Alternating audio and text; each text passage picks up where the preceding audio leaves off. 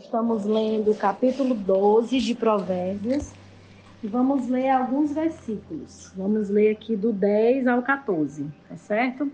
Diz assim, ó: O justo atenta para a vida dos seus animais, mas o coração dos perversos é cruel. Eu li esse versículo e lembrando, né, que a Bíblia ela nos ensina tudo que nós precisamos saber sobre todas as áreas. Fala até do cuidado que a gente tem que ter com os animais, né, com os nossos animais. O 11 diz assim, ó, o que lavra a sua terra será farto de pão, mas o que corre atrás de coisas vãs é falto de senso. O perverso quer viver do que caçam os maus, mas a raiz dos justos produz o seu fruto. Pela transgressão dos lábios, o mal se enlaça, mas o justo sairá da angústia. Cada um se farta de bem pelo fruto da sua boca, pelo que planta. Mas os e o que os e desculpa, e o que as mãos dos homens fizerem lhe será retribuído. E aí nós vamos falar um pouquinho hoje sobre trabalho e sobre a lei da semeadura, certo? É, o trabalho, né, na Bíblia, ele é bem enaltecido. Nós somos muito desafiados a trabalhar desde a criação do mundo e de todas as coisas. O, o princípio do trabalho foi estabelecido assim também como o princípio do descanso, né? Mas o princípio do trabalho foi estabelecido. Deus ele fez o mundo e trabalhou nessa formação do mundo, nos dando esse exemplo de diligência, de organização. Da mesma forma, já foi instituído para Adão, né, um trabalho diário. Então, a Bíblia ela nos ensina e nos incentiva a trabalhar e a trabalhar de forma diligente. E nós precisamos entender que o trabalho, ele não é somente o local onde nós nos especializamos, nos aprimoramos e ganhamos dinheiro, mas de fato o ambiente do nosso trabalho é um lugar onde nós servimos e devemos servir a Deus. E quando nós entendemos isso, nós podemos até fazer menção a Colossenses 3,17, que vai realmente falar para nós cristãos que tudo que nós devemos fazer, nós temos que fazer como se fosse para o Senhor. Né? Eu quero ler aqui com vocês, é, tanto o 17 como o 23, ele diz assim, ó, e tudo o que fizerdes, seja em palavra, seja em ação, fazei-o em nome do Senhor, dando a ele graças. E o 23 diz, ó, tudo quanto fizerdes, fazei de todo o coração, como para o Senhor e não para homens. E quando nós entendemos isso, é, quando nós entendemos essa premissa que o nosso trabalho ele não gira ao redor de nós, sobre nós, mas que ele gira em torno de Deus automaticamente o nosso trabalho passa a ser o nosso servir. Ele passa a girar também em torno de pessoas, porque a natureza de Deus é amar e servir pessoas. Então, o nosso trabalho ele não deve ser somente o nosso meio de vida, mas ele deve ser a nossa missão de vida. Então, se hoje, por exemplo, você está atuando em uma área que você não se sente cumprindo a sua missão, como eu já compartilhei em outros devocionais que eu já passei por isso, vocês já devem ter passado ou estão passando por isso. Entregue ao Senhor essa área da sua vida para que o Senhor possa fazer dela abundante, para que Ele possa te direcionar. Né? Ontem eu escutei um testemunho lindo no GC, o testemunho da Marielle sobre isso, sobre trabalho. E é muito lindo ver quando a gente coloca algo que nos incomoda diante de Deus, quando a gente descansa, mesmo não entendendo e como Deus age nessa área da nossa vida, porque o intuito de Deus é que nós realmente sejamos plenos em todas as áreas da nossa vida, né? E o outro tema de hoje que nós vamos abordar, embora os dois sejam muito importantes, mas faz parte dos versículos que nós lemos, é sobre a lei da semeadura é uma, uma lei, um princípio muito conhecido, acredito que todos já ouviram falar nessa lei. E ela é embasada na Bíblia, né? Ela é bíblica.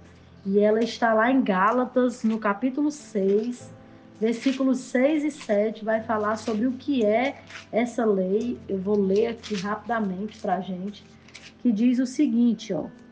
Mas aquele que está sendo instruído na palavra, faça participante de todas as coisas boas que ela instrui. Não, não vos enganeis, de Deus não se zomba. Tudo aquilo que o homem semear, isso também ele ceifará. Então é algo muito profundo, né? muito sério. E tudo que nós formos plantar, antes de plantar, sejam palavras, sejam ações, sejam omissões, nós devemos estar muito consciente que será aquilo que nós vamos colher.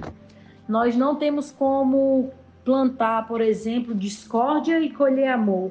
Nós não temos como plantar, por exemplo, feijão e colher arroz. Né? Então, o nosso desafio de hoje é plantar boas sementes. Nós podemos sim selecionar as sementes que nós queremos plantar e a que nós devemos plantar. Tem sementes que, embora sejam boas, não nos compete plantar. Nosso desafio de hoje também é não desistir de semear.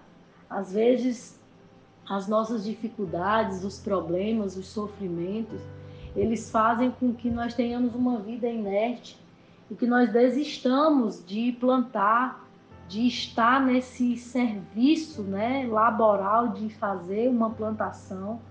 Mas o nosso desafio de hoje, além de plantar boas sementes, é não desistir de semear, não desistir de acreditar que nós podemos ter uma boa colheita, porque essa boa colheita, na verdade, né, ela vem para aqueles que não desistem. Então, o nosso desafio é esperar essa colheita, esperar o tempo certo de colher os frutos que nós estamos plantando, porque além de usarmos essa boa semente, além de não desistirmos de estar semeando em um solo propício, nós também não podemos desistir de esperar o tempo certo dessa colheita. E é algo tão interessante, né? Eu sou neta de agricultores, eu já plantei com eles, já colhi com eles. E é muito interessante a gente entender que para cada semente há um tempo, né? Por exemplo, quem planta alface, é, ele tem que esperar de 70 a 80 dias para colher o alface apto e pronto. Eu, eu caminho com a Valéria no condomínio dela e lá tem uma plantação, a gente passa todo dia e já vê os alfacezinhos ali. Às vezes dá vontade até de pegar esses alfaces, mas eles não estão no tempo certo. Eles até aparentam estar no tempo certo, mas eles não estão. É, por exemplo, o feijão e a berinjela, eles também demoram de 100 a 110 dias para estar pronto para a colheita.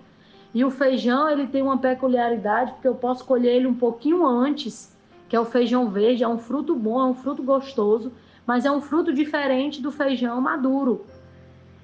É, existe, por exemplo, a tâmara, que sempre citam em exemplos quando está falando sobre processo, que quem planta tâmara não colhe tâmara.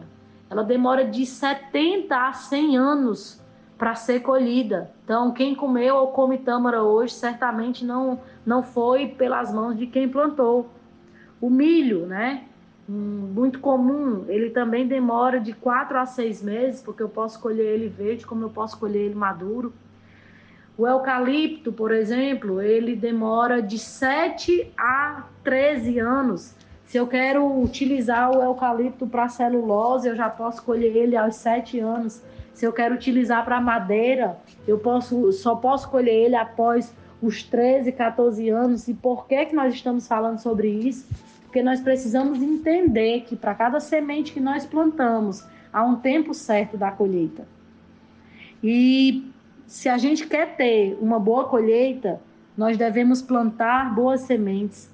Nós devemos realmente preparar o solo e plantar em um solo fértil, como nós vemos no começo, não perder tempo com plantações vãs, com coisas vãs. Nós temos que não desistir de sermos semeadores e principalmente não ser ansioso e esperar o tempo certo da colheita nas áreas da nossa vida aonde nós temos plantado. E nós vamos orar. Senhor Deus e Pai, muito obrigado por esse dia. Muito obrigado, Senhor, pelo teu infinito amor, pela tua graça, pela tua misericórdia, por esse dia lindo, esse céu maravilhoso, esse sol, Senhor, que já nasceu, que já raiou, simbolizando mesmo uma certeza que as tuas misericórdias se renovaram sobre nós. Pai, obrigado pela tua palavra. Nos ensina sobre o princípio do trabalho cada dia mais, que possamos ser plenos e abundantes no desenvolvimento dos nossos dons e talentos, do nosso trabalho. Senhor, nos ajude a sermos semeadores de boas sementes, selecionar nosso tempo, o solo que queremos plantar, que possamos ser intencionais, ó Pai, na nossa plantação, mas que também possamos ser diligentes no processo de espera desse fruto florescer e estar apto a ser colhido, que não sejamos ansiosos, que não venhamos estragar o que nós já temos plantado devido à ansiedade e à precipitação, mas que nós possamos, Senhor, em Ti, descansar e confiar que o Senhor tem cuidado de todas as coisas. Senhor, perdoe os nossos pecados, nos faça mais parecidos contigo, Senhor, e nos use conforme a tua vontade, conforme o teu querer, que possamos falar verdadeiramente. Eis-nos aqui, usa a nossa vida. Muito obrigado por essa semana que está encerrando, Senhor, pelo teu cuidado conosco. Em o nome de Jesus, amém.